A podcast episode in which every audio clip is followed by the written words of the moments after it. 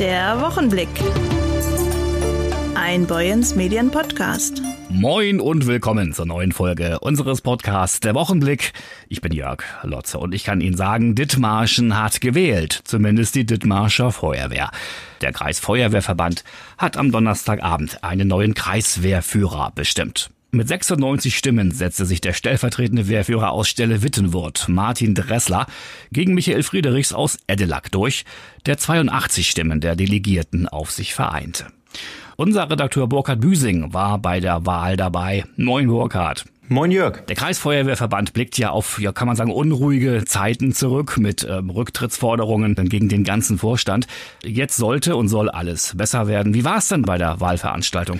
Tatsächlich weiß wohl niemand gerade so recht, wie mit der Situation umzugehen ist. Das zeigte sich für mich am ehesten bei der Verkündung des Wahlergebnisses. Es gab 180 Delegierte und als der stellvertretende Kreiswehrführer Bernd Müller dann verkündete, dass auf äh, Martin Dressler 96 Stimmen entfielen, müsste den meisten eigentlich klar gewesen sein, damit hat er es geschafft und ähm, es blieb einfach total ruhig im Saal. Normalerweise ja, springen da Kandidaten auf oder, oder sie lächeln, die, die zur Wahl stehen, freuen sich. Ähm, Dressler und Friedrichs, die sich gegenüber saßen, verzogen nicht eine Miene. Dann verkündete Müller weiter, dass auf Friedrichs 82 Stimmen entfallen sind. Es blieb ruhig. Müller fragte Dressler, ob er die Wahl annimmt. Ähm, und erst dann, eine gefühlte Ewigkeit, fingen dann die Delegierten an zu klopfen und wirklich auch nur vereinzelt kamen dann die wichtigsten Leute auch an und gratulierten Dressler. Normalerweise werden solche Wahlzeremonien ja immer dann unterbrochen durch, durch wirklich Gratulationen hüben wie drüben und ähm, es wird dann eigentlich sehr laut im Saal und, und hier war es wirklich sehr, sehr still, auffällig still, ähm, was eben zeigt, das war keine normale Wahl, wie sie sonst bei Gremien, Politik oder sonst wo zu finden sind. Für viele, so hörte man, war das Wahlergebnis eine Überraschung. Nicht wenige hatten eher ein anderes erwartet. Ja, natürlich die Frage, was heißt Überraschung? Äh, überraschend ist das Ergebnis insofern, als dass mir wirklich niemand so richtig eine Erwartung irgendwie voraussagen konnte. Vielleicht ein Gefühl, dass der eine gewinnt oder der andere. Aber ähm, mir haben wirklich alle, mit denen ich im Vorfeld gesprochen habe, gesagt, dass das eine knappe Nummer werden wird und dass das eben sehr schwer vorauszusagen ist, was auch eben für die ja, gewisse Lagerbildung, die dort eingesetzt hat, spricht. Ähm, und das ist natürlich jetzt auch damit verbunden. Es gab einen, einen Kandidaten, der schon Vorstandsarbeit geleistet hat und einen Kandidaten, der ganz, ganz frisch ist, selbst ja auch erst fünf Jahre Feuerwehrerfahrung in Dithmarschen hat, der nun gewählt worden ist. Und insofern kann man das äh, ja immer als Überraschung sehen. Das Ergebnis ähm, andererseits ist, war eindeutig eine Kampfabstimmung, die eben dann ein Gewinner hauchdünn vorne auf sich gebracht hat. Und das war in diesem Fall eben Martin Dressler. Du hast gesprochen mit dem Wahlsieger, mit dem unterlegenen Kandidaten und auch mit dem bisherigen Kreiswehrführer. Wir hören mal rein. Herr Dressler, Sie haben die Wahl zum Kreiswehrführer mit 96 zu 82 Stimmen für sich entschieden. Haben Sie mit einem solchen Ergebnis gerechnet? Also es war klar, dass es eng wird, äh, dass es so eng wurde, haben wir schon mit gerechnet. Ich sage, ich habe bis zur Wahl nicht nicht dran gedacht oder nicht dran gedacht. Ich konnte nicht wissen, wer jetzt gewählt wird. Das ist dann für mich gekommen ist, das freut mich umso mehr. Aber wir wussten beide, Friedel und ich, dass es eng wird, auf jeden Fall. Stehen Sie jetzt an der Spitze eines in zwei Teilen zerrissenen Verbandes?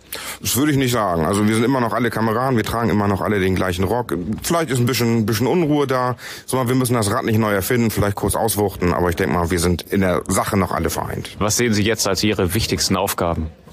Ja, erstmal mit Sönke natürlich lange sprechen, das heißt alles übernehmen, was Sönke da hat, dann äh, einmal so einen Ist-Stand abbilden und dann gucken, was wir in der Zukunft besser machen können, mit dem Vorstand sprechen, was die vielleicht schon für Planung hatten. Wie Bernd eben sagte, dass andere die Früchte von Sönke ernten, da ist natürlich eine Menge gelaufen, das muss erstmal aufgearbeitet werden, was denn davon und wie es weitergeht. Ja ist das Verhältnis zu den Südwehren nochmal besonders aufzuarbeiten? Also ich habe keine Probleme mit den Südwehren. Wie gesagt, ich bin offen, äh, mit jedem Kameraden zu sprechen. Natürlich hat man gemerkt, dass es vielleicht ein bisschen knatscht, aber ich habe da keine Probleme mit offen mit jedem zu sprechen. Und aus meiner Sicht haben wir da keine Probleme. Wir gucken, was die Zukunft bringt. Herr Friedrichs, ähm, Herr Dressler wurde mit 96 zu 82 Stimmen gewählt. Wie haben Sie das Ergebnis aufgenommen?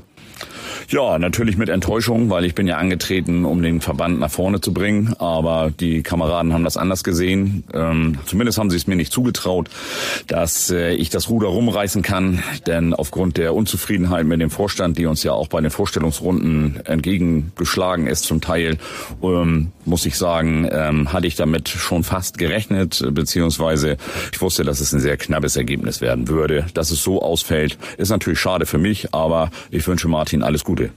Sind Sie jetzt der Kopf einer äh, Oppositionsbewegung in der Kreisfeuerwehr? Nein, wir sind alles Kameraden in der Feuerwehr. Und äh, natürlich werde ich erstmal meinen Posten weitermachen. Man muss sich jetzt neu finden unter der neuen Führung. Und das ist ja die Aufgabe des Kreisbrandmeisters aus dem Vorstand und aus den ganzen Gremien, Ausbildern, Fachwarten, ähm, dort auch tatsächlich nachher wieder ein gutes Konstrukt zusammenzubauen. Von daher bin ich keine Opposition, sondern wir sind Kameraden. Sehen Sie auch Aufgaben durchaus im Kreisfeuerwehrverband? Verband, dass Sie dort auch ohne den neuen Posten nun Verantwortung übernehmen können? Ja, ich bin ja sowieso im Kreisvorstand als Fachbereichsleiter 1 und bei mir gehört ja die Truppführerausbildung dazu zum Beispiel oder das PSNV und die ganze Vorbereitung für die Führungskräfte. Das werde ich natürlich weitermachen und dementsprechend das, was ich da angefangen habe, insofern einfach weiterführen. Herr Hansen, für Sie geht nun eine Amtszeit auf eine Art und Weise, mit der Sie selbst nie gerechnet haben, zu Ende. Ähm, wie haben Sie den heutigen Abend erlebt? Also ich habe eine demokratische Versammlung erlebt, wo die Feuerwehren sich für einen Kandidaten entschieden haben. Wie nehmen Sie Abschied von Ihrem Kreisfeuerwehrverband als, als Wehrführer? Ich werde meine Dienstzeit zu Ende machen und dann ist das für mich erledigt. Haben Sie dann habe ich einen Abschnitt in meinem Leben abgeschlossen. Haben Sie noch Tipps und Hinweise, die Sie Ihrem Nein. Nachfolger geben nein, können? Nein, mein Nachfolger muss seinen eigenen Weg finden. Kriegt er einen leichten oder einen schwer zu führenden Verband an die Hand? Das wird er sehen. Das wird er sehen. Burkhard, das hört man ja auch nach diesen drei Statements jetzt. Die Stimmung in der Kreisfeuerwehr ist durchaus äh, nicht ganz ungetrübt weiterhin.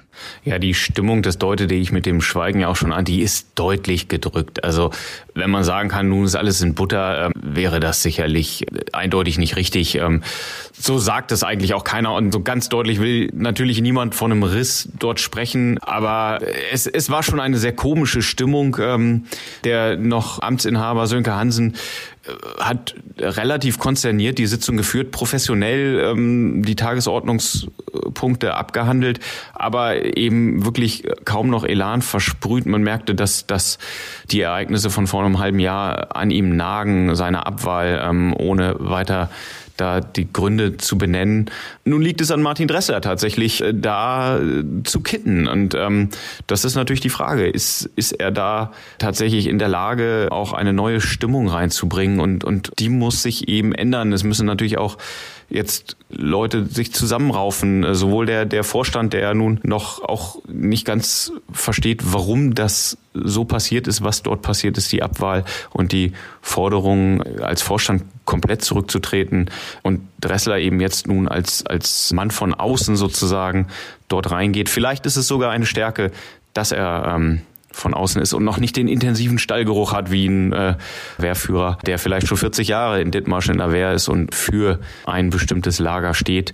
Ja, das ist äh, das berühmte bleibt abzuwarten. Ähm, leicht ist die Aufgabe für Martin Dressler sicherlich nicht. Martin Dressler ist der neue Kreiswehrführer von Dithmarschen. Wir wünschen dem neuen Mann an der Spitze oder auch an der Spritze ein glückliches Händchen. Den ausführlichen Bericht lesen Sie morgen am Sonnabend in den Zeitungen von Boyens Medien und online unter boyens-medien.de. Dankeschön, Burkhard Büsing. Gerne. Vielen Dank für die Gelegenheit und ein schönes Wochenende. Dito, Herr Kollege. Wenn alles nach Plan verläuft, wird 2024 mit der Deichverstärkung in Friedrichskoog begonnen. Insgesamt zwei Jahre sollen die Arbeiten dauern. Eine herausfordernde Zeit für die Nordseegemeinde, ihre Bewohner und auch ihre Gäste. Bürgermeister Bernd Taden machte am Mittwochabend bei der Öffentlichkeitsbeteiligung eines klar. Die Bauarbeiten werden zwangsläufig Einschränkungen mit sich bringen, auch für den Einzelhandel, die Vermieter und damit den Tourismus, der natürlich während der gesamten Zeit weiterlaufen soll.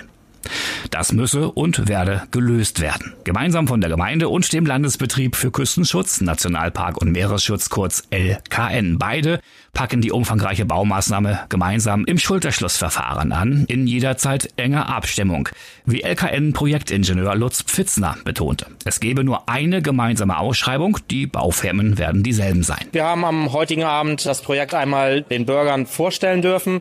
Wir haben die Maßnahmen umrissen, die wir vom Landesbetrieb für Küstenschutz planen, hier durchzuführen im Rahmen der Deichverstärkungsmaßnahme. Pfitzner stellte weitere Details des Projektes vor. In knapp 24-monatiger Bauzeit wird der Deich in zwei Abschnitten auf einer Länge von 1,9 Kilometern verstärkt. Im Bereich zwischen Edendorf bis kurz vor den Trischendamm. Start ist im ersten Abschnitt am Trischendamm, so Pfitzner. Das Gros der Arbeiten müsse außerhalb der Sturmphasen erfolgen, also zwischen April und September. Die Deichkrone werde auf 8,90 Meter über normal Null angehoben. Das sind rund 30 Zentimeter mehr als bislang. Eine Herausforderung ist das Projekt nicht zuletzt auch wegen der Transportstrecken. Es müssen laut LKN 130.000 Kubikmeter Kleiabdeckboden sowie 110.000 Kubikmeter Füllboden, also Sand, an den Deich gebracht werden. Es wird also alles andere als einfach den Baustellenverkehr zu regeln. Die eher schwierigere Diskussion um die Transportwege. Dort haben wir auch einmal alle Möglichkeiten dargelegt, die wir aus unserer Sicht erarbeitet haben für den Transport über die Straße und die mögliche Kombination von Transportwegen erläutert, warum welche Wege für uns auszuschließen sind, welche Streckenführung und welche zu favorisieren sind aus unserer Sicht. Wann soll es denn losgehen mit den Bauarbeiten, Lutz Pfitzner? Wir geben uns Mühe, den Baubeginn in 24 zu realisieren und dann das Projekt innerhalb von zwei Jahren umzusetzen. Die Deichverstärkung bringt diverse Vorteile. Es werden neue touristische Anlagen geschaffen, Bereiche für mobile Gastronomie, der Zugang zum Kurpark, auch der zum Trischendamm, ein neues Empfangsgebäude und, und, und. Aber eines hat, so Pfitzner, immer Vorrang. Das ist immer unser oberstes Ziel, dass wir die Deichsicherheit im Fokus haben und die Menschenleben und die Sachwerte in den Abschnitten in den Kögen schützen möchten. Kann man denn schon etwas sagen über die geschätzten Baukosten? Durch die Veränderungen auf dem Weltmarkt, die momentan in Gang sind, sind diese Zahlen sehr schwer zu fassen. Da möchte ich momentan momentan lieber keine Aussage zu treffen. Alles, was ich jetzt sage, ist morgen meistens schon wieder falsch. Es tut mir leid. Alles in allem stehen den Friedrichskogern und ihren Gästen schwere Zeiten bevor in den Baujahren wie Bürgermeister Bernd Taden betont. Ich kann das verstehen, wenn Anlieger mehr involviert werden, mehr belastet werden. Das wollte ich auch versuchen in der Gemeinde immer straßenmäßig eine Abwertung zu machen oder so. Das ist das Verkehrteste, was man machen kann. Es muss von der, von der Logik her kommen. Und dann ist, glaube ich, auch das größte Verständnis da. Das oberste Ziel, das habe ich ja auch nochmal deutlich gemacht, ist der Küstenschutz. Alles, was touristisch und so ist, nach. Also die Maßnahme Küstenschutz wird auch ohne touristischen Belange oder so auch durchgeführt und ist das zentrale Thema. Wenn alles fertig ist, wird es touristisch gesehen ein echter Traum. Darüber war man sich an dem Abend einig. Nun müsse das Projekt gemeinsam gewuppt werden. Die Gemeinde ist gut vorbereitet. Bernd Taden? Die Auftaktveranstaltung heute war sehr wichtig. Es wurde inhaltlich viel gesagt, viel klargestellt. Das, was immer über Gerüchte hochkommt oder wie auch immer. Nein, gut gerüstet sind wir noch nicht. Das sagte ich ja. Wir müssen mit diesem Konzept für die Baustellenkommunikation noch wesentlich arbeiten, damit wir alle mitnehmen, die Gäste gut vorbereitet sind und auch die Vermieter ihre Gäste oder auch die, die kommen wollen oder auch kommen werden, eben gut informieren können. Damit man nicht so ähnlich kennt man ja, man kommt nach Mallorca und nebenan ist eine Baustelle oder wie auch immer. Ne? Eine Runde rückwärts noch jemand zugestiegen. Hier gibt es Fahrtchips. In Heide ist Jahrmarkt und zwar noch bis einschließlich Montag. Doch wir haben die Schausteller hier und dort, die nicht leichten zwei Corona-Jahre überstanden. Vor allem auch jetzt die jüngste Saison, in der es ja wieder erste Lockerungen gab. Mein Kollege Maurice Dannenberg hat nachgefragt, wo? Na klar, auf dem Heider Jahrmarkt. Hallo Jörg. Heute berichten wir in den Tageszeitungen von Boyens Medien über den Heider Jahrmarkt mit der Überschrift Bummel über den Rummel. Wie sieht's gerade aus? Krieg in der Ukraine, Inflation und dramatisch gestiegene Preisen für Gas und Strom. Ich habe mit Lars Klausen gesprochen. Er ist stellvertretender Vorsitzender vom Schaustellerverband Westküste. Lars, seit Mai dürfte wieder ohne Corona-Auflagen durch die Städte in Schleswig-Holstein fahren. Wie war die Bilanz bisher? Also uns selber ist erstmal ein Stein vom Herzen gefallen, unsere Arbeit wieder nachzugehen, wie wir sie gerne machen. Und die Besucher haben sich auch gefreut. Ne? Man hat seine Stammkundschaft mal wieder gesehen und die Kinder mussten erstmal wieder Autoscooter fahren lernen. Das haben die in der Corona-Pandemie so ein bisschen verliert. Die neuen Jahrgänge, die hochgewachsen sind. Wir freuen uns, dass wir wieder loslegen konnten auf jeden Fall. Und die Bevölkerung oder unsere Gäste haben sich auch gefreut. Alle Jahrmärkte, die wir seitdem hatten, waren besucherzahlenmäßig wirklich in Ordnung. Und die Leute waren auch bereit, Geld auszugeben, muss man auch sagen. Und das konnten wir auch gut gebrauchen. Waren ja doch zwei schwierige Jahre, auch wenn das einen Rettungsschirm gab. Aber der ist auch nicht für jede Firma anpassend gewesen, wie das für jeden Selbstständigen halt ist in so einer Pandemie. Ja, aber wir freuen uns, dass es ja, seitdem gut wieder funktioniert und hoffen natürlich jetzt auf die Weihnachtsmärkte. Ne? Musstet ihr durch Corona die Phase Märkte verschieben, verändern oder sogar ganz improvisieren? Ja, wir mussten ja ganz viele äh, Plätze verschieben. Das war ja mit Heide im März eigentlich angefangen. Die mussten wir dann ja im Mai legen, bis die neue Verordnung äh, sich geändert hatte. Und ja, der ein oder andere Markt wird auch runtergefallen sein, weil er dann nicht im Zeitfenster noch mal schieben konnte. Manche Kollegen haben sich umorientiert. Ne, in den zwei Jahren ein kleines Eiscafé irgendwo aufgemacht. Die Softeismaschine wurde aus dem Wagen rausgenommen und in ein festes Gebäude installiert. Oder mit einem gebrannten Mandelnladen hast du irgendwo vor einen Einkaufsladen aufgebaut. Ne? Da sind wir ja vielseitig gewesen, um uns über Wasser zu halten. Aber jetzt können wir das wieder machen, ja, was unsere Bestimmung ist und was unser Herzblut ist. Und darum sind wir froh, dass wir jetzt wieder Jahrmärkte in der alten Form durchführen können. Ne? Gerade ganz aktuelles Thema, die Energiekrise. Alles wird gerade teurer, egal ob Strom, Gas oder Lebensmittel. Konntet ihr euch darauf vorbereiten in den letzten Jahren, zum Beispiel durch neue Technik, durch zum Beispiel LED-Technik? Klar, äh, wir haben ja auch alle ein Zuhause und da bezahlen wir auch äh, Wasser, Strom, Gas und den ganzen Kram. Und jetzt auf jedem Jahrmarkt in jeder Stadt hast du einen anderen äh, Centpreis, sag ich mal, oder Kilowattpreis. Ne? Der schwankt von 40 Cent bis 80 Cent. Das kann jede Stadt auch noch selber so ein bisschen ermessen. Ja, logisch, das ist für uns auch alles schwierig. Der einzige Vorteil, den wir im Moment haben, ist, dass wir vor fünf oder sechs Jahren schon auf LED-Licht alle umgestellt haben. Da hieß es damals, es gibt keine Glühbirnen mehr. Und dann haben wir gesagt, jetzt oder nie. Und äh, auch so ein Fahrgeschäft, das braucht ja einen Strom, damit sich bewegt und dreht. Und wenn die Fahrt zu Ende ist, muss der Strom, der dann noch in den Motoren überall sitzt, der muss auch irgendwo hingebracht werden. Und dafür ist, der geht er quasi ins Licht. Also ist das in Wirklichkeit noch eine Win-Win-Situation. Also da haben wir Gott sei Dank schon auf Energiesparen gesetzt die letzten paar Jahre. Das haben die Elektriker auch gemerkt, haben gesagt, dann machen wir den Anschlusspreis teurer. Und nicht, ne, ihr verbraucht ja weniger Strom, dann machen wir das teurer, dass ihr den Stecker reinsteckt. Nee, aber so alles gut, sag ich mal. Ne? Also wir sind schon auf dem Energiesparmodus. Wir arbeiten nur alle mit Propangas. Da gibt es auch keine Engpässe. Das ist ein Abfallprodukt der Stromerzeugung. Ne, wird auch teurer natürlich, wie alles teurer wird. Ne? Und wir werden natürlich auch, der ein oder andere wird es auch mit anziehen müssen. Im Pizzabereich, der Käse wird doppelt so teuer wie vorher. Jetzt ist Zucker um 40 Cent oder 50 Cent das Kilo gewachsen. Also, aber das kennt ja jeder, der einkaufen geht dass alle Grundnahrungsmittel teurer werden. Ne? Trotz Corona-Jahr und Energiekrise wird der Heider Jahrmarkt derzeit gerade gerne besucht, oder? Ja, also das müssen wir wirklich sagen. Und auch jetzt hier in Heide. Heide ist sowieso ein ganz treues Jahrmarktspublikum und die ganze Region hier Dithmarschen. Die Besucherzahlen sprechen ja eigentlich für sich. Die Leute haben Lust auf den Jahrmarkt und man kann ja auch den ganzen Tag hier rumlaufen und schöne Zeit verbringen, ohne einen Euro auszugeben. Kann die Gerüche genießen, Ne, den Jubel, den Trubel, den die anderen im Fahrgeschäft haben. Man muss ja kein Geld ausgeben, um hier einen schönen Tag zu haben. Aber wir freuen uns natürlich, wenn der ein oder andere Euro hier bleibt. Ob nun Autoscooter, Riesenrutsche oder Breakdancer. Bis einschließlich Montag kann man auf dem Heider Marktplatz noch bummeln, Spiel und Spaß haben. Jeweils von 14 bis 22 Uhr. Wir wünschen viel Spaß. Die Buchhandlung Schopf in Brunsbüttel gehört zu den Nominierten für den Deutschen Buchhandlungspreis 2022. Auch Scheller Boyens in Heide erhält eine Auszeichnung. In diesem Jahr haben sich 435 Buchhandlungen um diesen Preis beworben. 108 hat die Jury in einer der drei dotierten Kategorien nominiert. 100 Buchhandlungen werden mit Gütesiegel, Urkunde und einer Prämie in Höhe von 7000 Euro bedacht. Eine von ihnen ist Schopf in Brunsbüttel, die Iris Appenburg führt. Unsere Redakteurin Ingrid Hese hat mit ihr gesprochen. Was bedeutet der Buchhandlungspreis für Sie persönlich? Es ist eine große Ehre. Also es haben sich 400 Buchhandlungen beworben um diesen Preis, um die Nominierung. 100 sind ausgewählt worden. Das ist ja eine Auswahl. Also das zeigt ja auch, dass andere Leute, die uns nicht kennen, die noch nie in der Buchhandlung waren, anhand des Textes sehen und anhand der Auflistungen, die ich dorthin geschickt habe, dass wir eine gute Arbeit leisten. Und eine Anerkennung, wir kriegen eine Urkunde, also nach Corona und jetzt diese Wirtschaftskrise, in der wir stecken, dann noch so eine Anerkennung zu bekommen, das ist schon was Besonderes. Und es ist natürlich, wir kriegen auch ein bisschen Geld für diese Nominierung und das hilft. Also es ist einfach alles sehr schwierig. Was ist das Besondere an Ihrer Buchhandlung?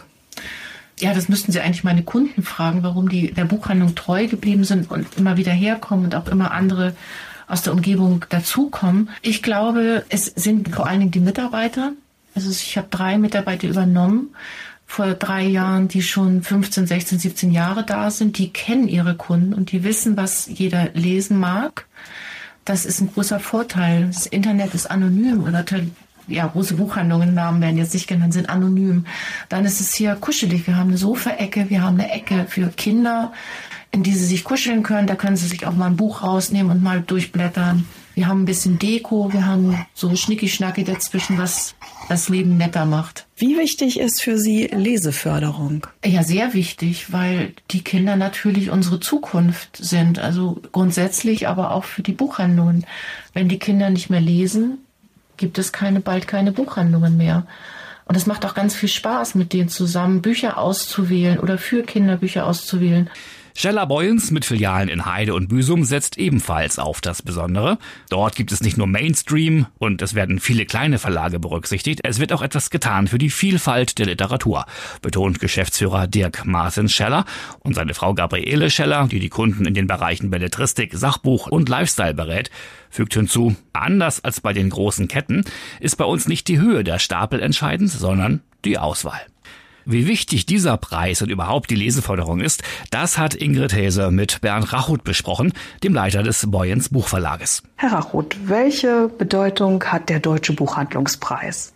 Der Börsenverein des deutschen Buchhandels versucht mit diesem Preis Buchhandlungen, die in eigenständiger und Familienführung sind, zu beflügeln, auf ihrem Wege sich gegen die großen Buchhandelsketten zu stellen und weiterzumachen. Die große Fantasie und die große Innovation findet in den kleinen Buchhandlungen oder mittleren Buchhandlungen statt. Und hier ist der Börsenverein bemüht, die Buchhandlungen herauszusuchen jedes Jahr in den Bundesländern, die irgendetwas Besonderes, etwas Neues zum Thema Buch, Bücher, Lesen, Literatur beigetragen haben. Und da gehören wir, gehört Scheller Boyens eben auch dazu. Wie wichtig ist für Sie die Leseförderung? Die Leseförderung ist das A und O auf dem Wege zum selbstständigen Lesen. Wir kennen die Untersuchungen, dass die Lesekompetenz der Grundschüler drastisch gesunken ist und wir kennen als Verlage aber auch die Möglichkeit, dass Elternhäuser ihre Kinder unterstützen und das Erfreuliche ist ja, dass ein Kauf von Literatur im Kinderbuchbereich nicht nachgelassen hat bei all den Sparmaßnahmen, die im Augenblick in den Familien stattfinden, dass die Eltern und Großeltern, die diese Frage erkannt haben, ihren Kindern nach wie vor im Vorschulalter und Vorlesealter das Bilderbuch nahebringen und dann sie auch hinführen zur eigenständigen Lesefähigkeit mit Kinderbüchern in der Grundschulzeit. Und wenn da nicht der Weg gebahnt wird zu einem eigenständigen Umgang mit dem Buch, dann ist es ganz, ganz schwer, später noch etwas zu erreichen und das Lesen wirklich mit Freude zu verbinden. Auf dem Gummiplatz am Bildungszentrum in Brunsbüttel steht ein sogenannter mobiler Pump Track. Geht's nach der Politik, soll diese oder eine ähnliche Anlage bald dauerhaft in Brunsbüttel aufgebaut sein. Der mobile Pumptrack ist gemietet bis Ende Oktober. Die SPD-Fraktion der Ratsversammlung hat aber den Antrag eingebracht, die Anlage auch im kommenden Jahr wieder anzumieten. Für zwei Monate beträgt die Miete rund 12.000 Euro, sagt Bürgermeister Martin Schmädje. Eine Überlegung wert wäre es allerdings, so der Bürgermeister, eine solche Anlage zu kaufen. Ob und wie auch immer das dann geschieht zurzeit, können die Brunsbüttler, ob nun groß oder klein, jung oder alt, Probefahrten machen auf, auf dieser Pumptrack. Auch unsere Volontärin Kimmerlin Bethke ließ sich das nicht nehmen, schnappte sich zunächst einen Roller, dann ein Fahrrad und probierte den mobilen Pumptrack aus. Wie war's denn, Kim? Also spannend, weil das sehr viel leichter aussieht, als es irgendwie im Endeffekt dann ist, wie bei den vielen Sachen wahrscheinlich.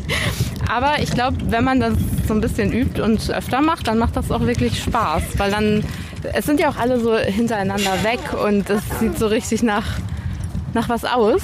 Und ich glaube, sobald man da reingefunden hat, das, ist, das macht dann echt richtig Spaß. Man braucht ja ein gewisses Mindesttempo, ne, um nicht umzukippen bei der wilden Fahrt über die blauen Wellen.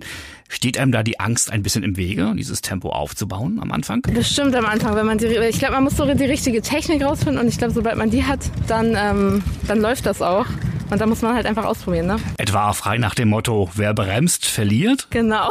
Aber die Haare wehen schön. Das stimmt. Perfekt für Fotos. Du bist jetzt mit einem Roller durchgefahren. Es gibt auch noch andere Möglichkeiten. Genau, man kann auch mit einem Skateboard fahren und natürlich mit dem BMX. Ich glaube, das ist auch so das gängigste, was man kennt, so mit dem BMX, dass man sich so richtig kniet und hinstellt. Aber anscheinend ist sehr vieles möglich, alles was Räder hat. Also du wirst sicherlich nochmal fahren irgendwann. Bestimmt. Gut. Lesen Sie den Bericht über die wilde Fahrt, das ausprobiert von Kimberlin Bethke auf dem Pump Track. Am Sonnabend in unseren Zeitungen oder online unter boyens-medien.de. Apropos wilde Fahrt, was immer Sie auch machen am jetzt bevorstehenden Wochenende, fahren Sie vorsichtig. Das gilt natürlich auch für eine Autoscooterfahrt auf dem Heider Jahrmarkt. Vielleicht gehen Sie dorthin. Wie auch immer, wir wünschen Ihnen ein traumhaftes Wochenende. Wir, wir haben heute die Redaktion für diesen Podcast. Wir sind Ingrid Hese, Kimmerlin Bethke, Burkhard Büsing, Maurice Dannenberg und meine Wenigkeit Jörg Lotze. Danke fürs Reinschalten. Alles Gute. Tschüss, bis zum nächsten Mal. Der Wochenblick. Ein Boyens Medien Podcast.